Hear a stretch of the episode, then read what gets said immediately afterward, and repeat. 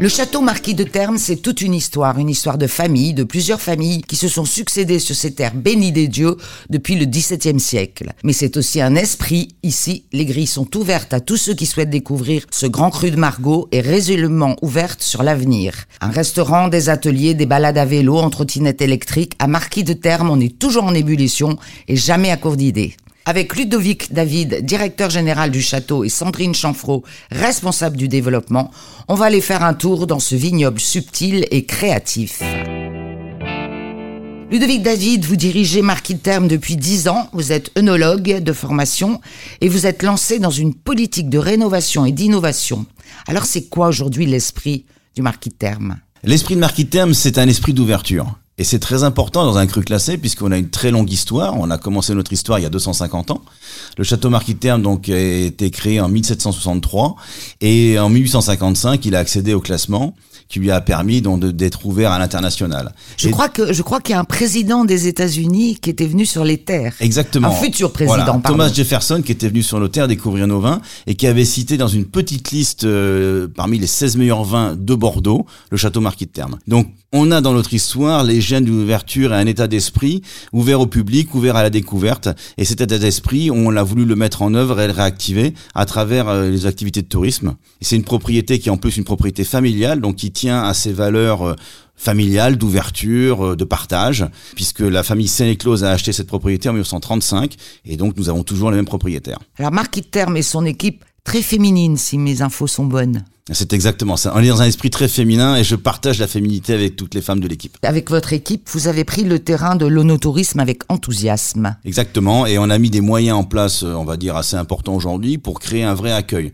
Un accueil à travers euh, donc euh, une boutique qui a été mis en œuvre, à travers des espaces de signalétique, à travers les développements nouveaux comme un projet de restaurant et à travers un ensemble de, de projets, de visites. L'idée, c'est toujours la même, c'est toujours notre fil rouge, c'est d'être ouvert aux particuliers à la découverte, au public. Mais comment on passe de grilles fermées qui ont été un peu le lot de tous ces châteaux magnifiques euh, dans le Médoc ou ailleurs à ouvrir ces grilles et euh, à dire venez maintenant? Parce que bah. c'était un peu élitiste à une époque. Alors c'était l'image d'élitisme, elle est là, mais simplement il suffit de vouloir et d'avoir une vraie volonté de fond, une, envie d'ouvrir ses portes.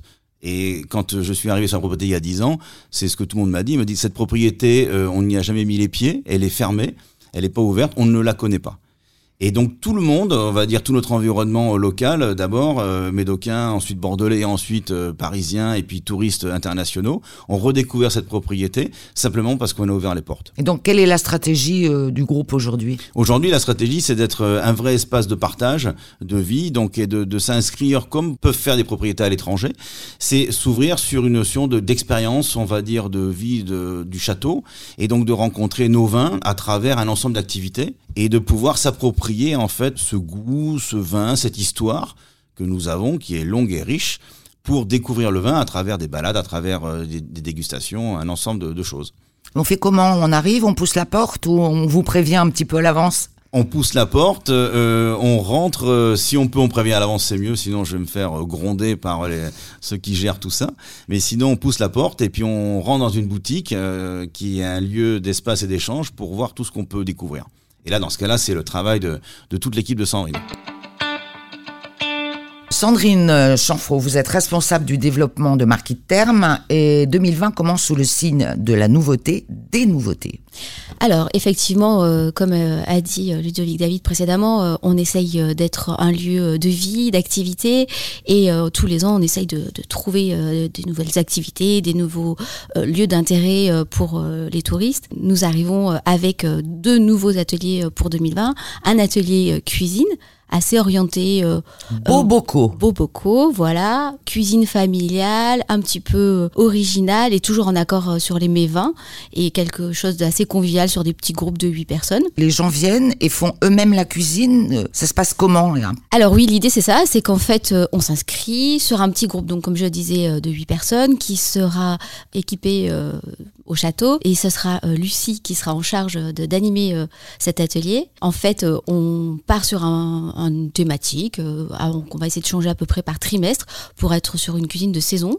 Ensuite, on fera la cuisine on fera une petite visite et pendant ce temps-là, on fera cuire les bocaux, euh, stérilisation. Et on repart avec ses bocaux. Et après, on repart avec ses bocaux. C'est un peu l'intérêt. Et sa fiche de cuisine. Et puis, un atelier vin et chocolat. Alors ça c'est très sympa. Alors c'est vrai que depuis que je suis arrivée, moi je trouvais que euh, effectivement le, le Médoc était un peu mort. Et ce qui m'intéressait aussi, c'était de retisser des liens avec d'autres propriétés pour essayer de réanimer ce territoire. Et là, euh, on a eu un très beau projet, donc avec Château Léoville-Poiferré et Château Pédesclos et la chocolatière Asna de créer une journée euh, excellente chocolatière excellente chocolatière avec très bon chocolat de créer une journée autour du chocolat. Donc euh, en fait ça va se passer en trois étapes. Euh, on commencera la visite à Pédesclos puis aller au Villepoix-Ferré et enfin on finira sur un temps d'apéritif à Marquis de Terme. Je peux d'ores et déjà vous dire que on a testé des petites milliardises salées pour l'apéritif autour du chocolat qui sont surprenantes mais vraiment délicieuses pour se mettre en bouche, on peut aussi commencer par euh, une balade euh, en vélo ou en, trottinette électrique. Ça, c'est un de nos points forts. Euh, en fait, on est les seuls sur le Médoc à pouvoir proposer des balades à vélo. Du coup, on propose aussi des vélos à la location et vous pouvez faire un tour de nos parcelles avec des guides, ce qui vous donne une autre approche du vin et une vision plutôt viticole. Et on a énormément de succès avec ce produit qui, j'avoue, est vraiment, est vraiment sympa. Puis on doit rêver dans ces vignobles prestigieux, j'imagine. En fait, qui, ça rejoint un peu ce que je vous disais tout à l'heure.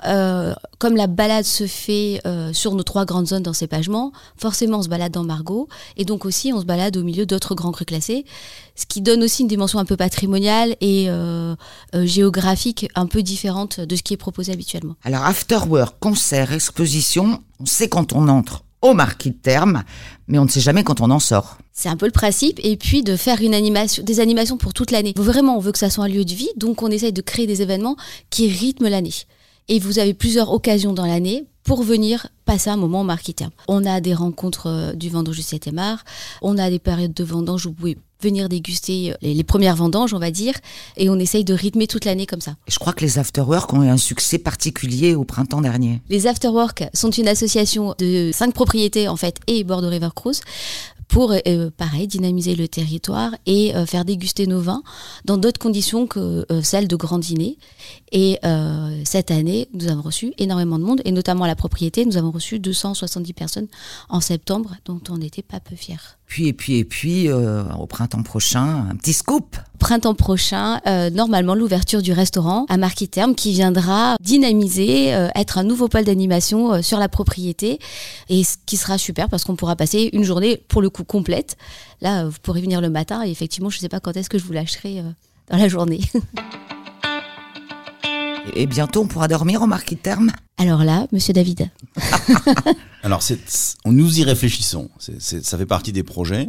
le problème est de savoir sous quel axe on le prend, ce projet. Si c'est un axe vraiment d'hôtellerie ou plutôt de chambre d'hôte. Euh, là aussi, il faut que ça soit en cohérence avec euh, tout ce que nous organisons.